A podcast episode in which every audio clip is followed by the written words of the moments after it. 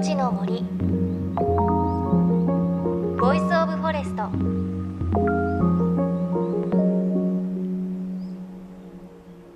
おはようございます。高橋万里恵です。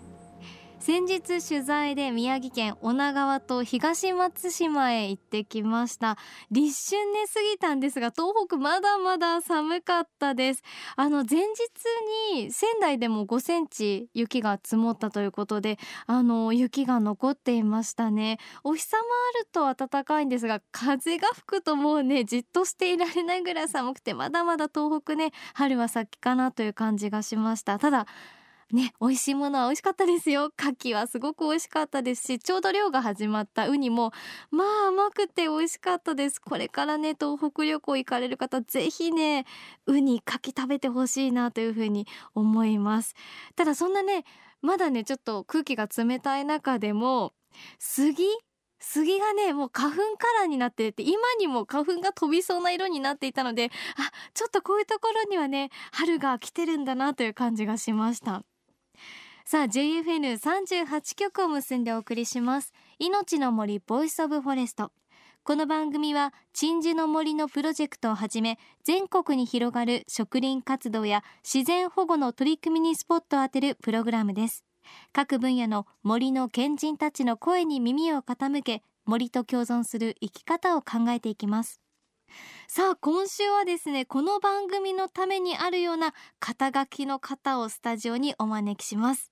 森林ジャーナリスト田中敦夫さんです。よろしくお願いします。よろしくお願いいたします。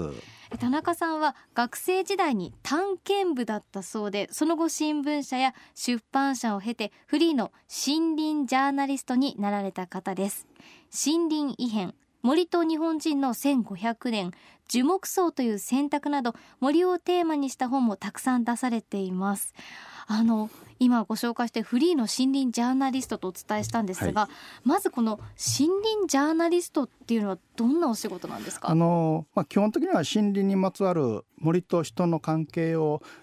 あるものを何でも扱っていこうという気持ちでつけた肩書きなんですけども、え。まあ、この肩書き使っているのは日本で私一人唯一の森林ジャーナリストですから、うん、まあ、日本一の森林ジャーナリストだと名乗ってるわけですけども。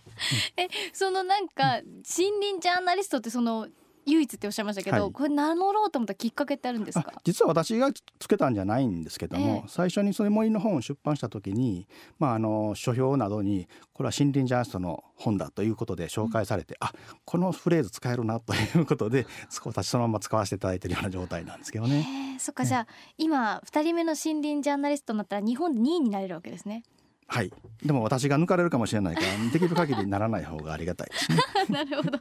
ではいろいろお話を伺っていきますが、うん、そのお仕事としては最近の取材で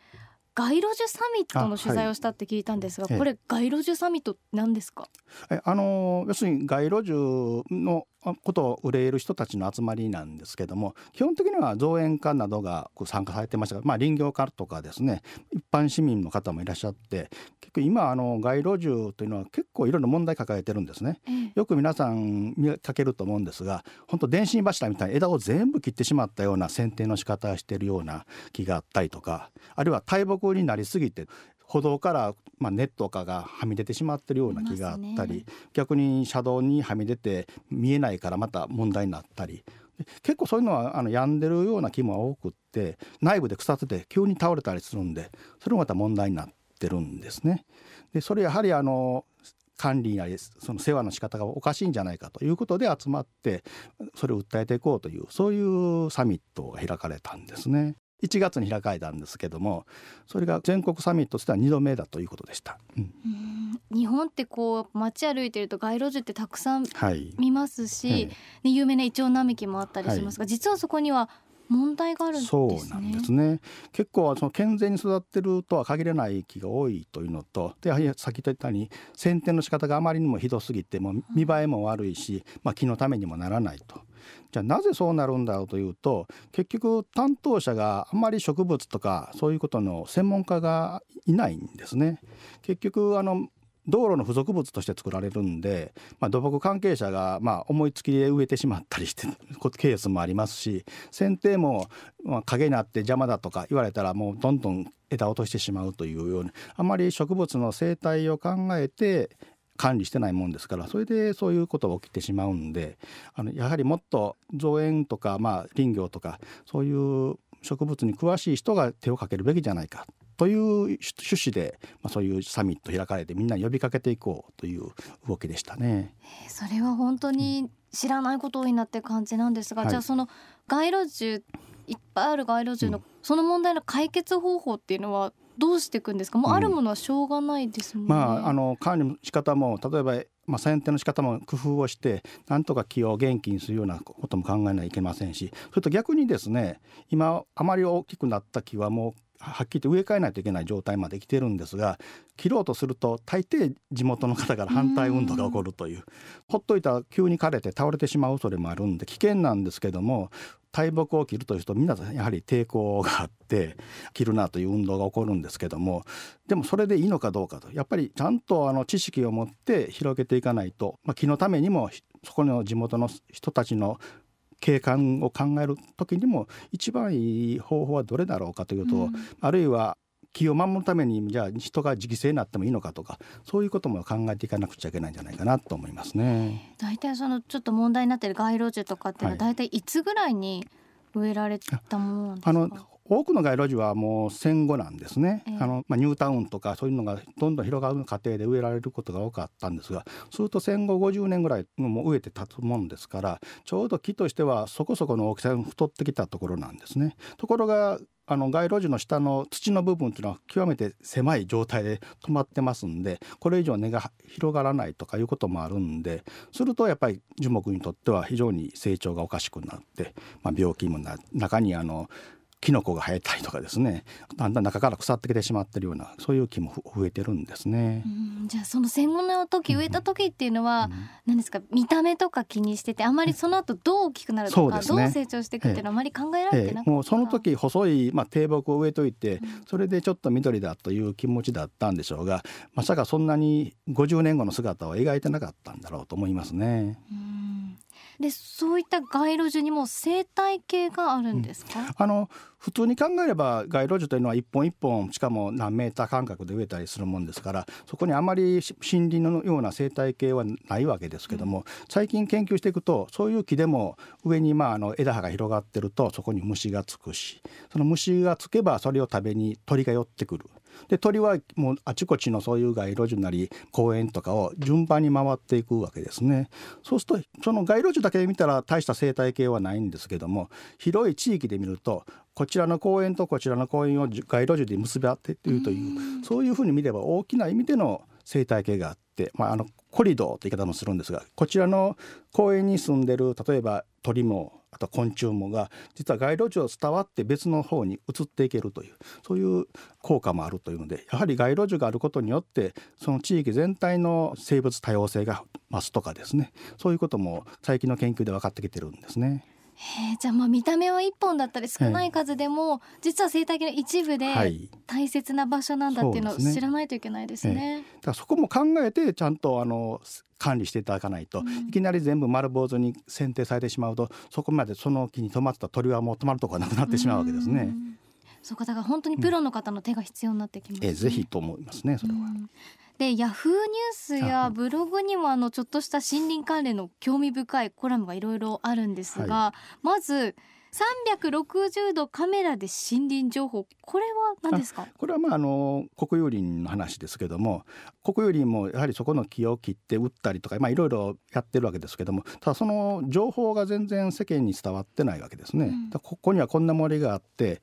あるいはどういう生態系というのが一般の人わからないのにそれをじゃあ利用してくれと言われてもできないんで国有林のまあ要するに林野庁ですけどもがそこに360度を映せるカメラを設置してそれをインターネットで常時見られるようにしようと。そういう動きが今ちょっと起きててまだこれからなんでまだ成果はわからないんですけども、えー、そういうこともいろいろ工夫してなんとか森のことを広めていこうということ動きはありますね。一応林野庁としてはですねそこでいい木があったらこれを木が買いたいという人が現れるのを待ってるらしいんですけどね。なるほどそういう使われ方があるんですね。はい、あと大木の尊厳死を考える、こちらはどういうことこれもちょっと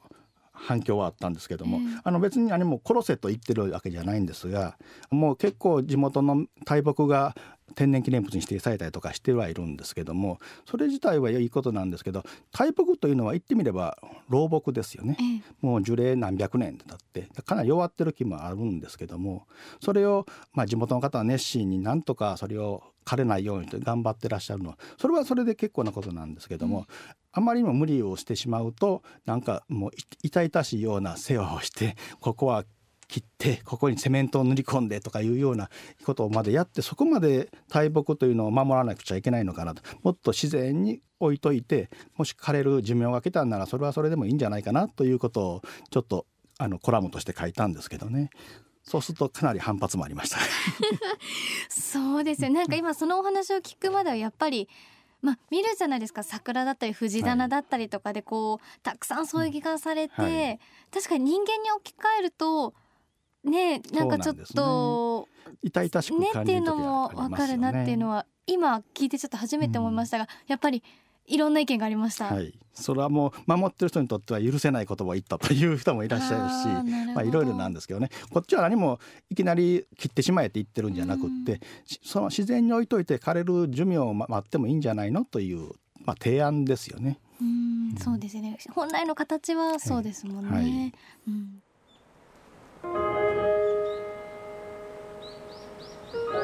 命の森。 Voice of Forest。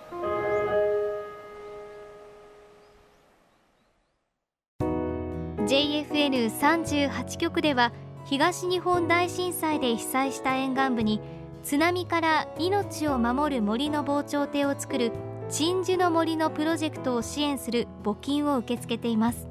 この命を守る森づくりに取り組んでいる AIU 損害保険株式会社では中小企業を災害や事故から守る損害保険のラインナップビジネスガードを提供。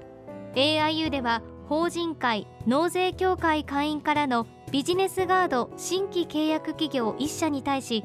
どんぐりの苗木1本を植樹する活動を行い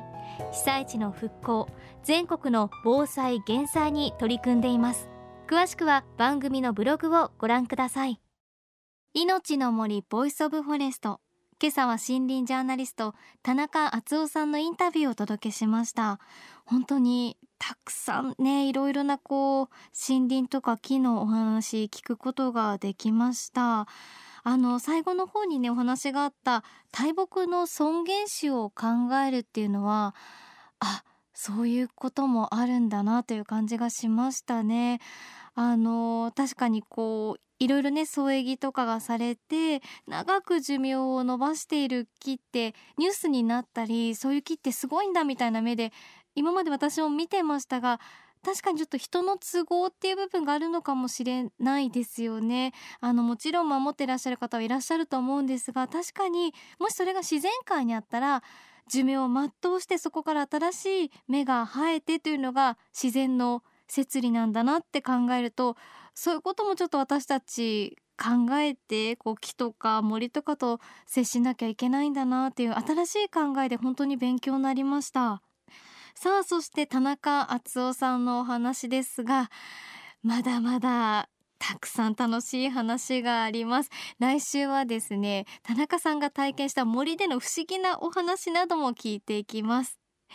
そして番組ではあなたの身近な森についてメッセージお待ちしています。メッセージは番組ウェブサイトからお寄せください。命の森 Voice of Forest。お相手は高橋万里恵でした。命の森。ボイスオブフォレスト。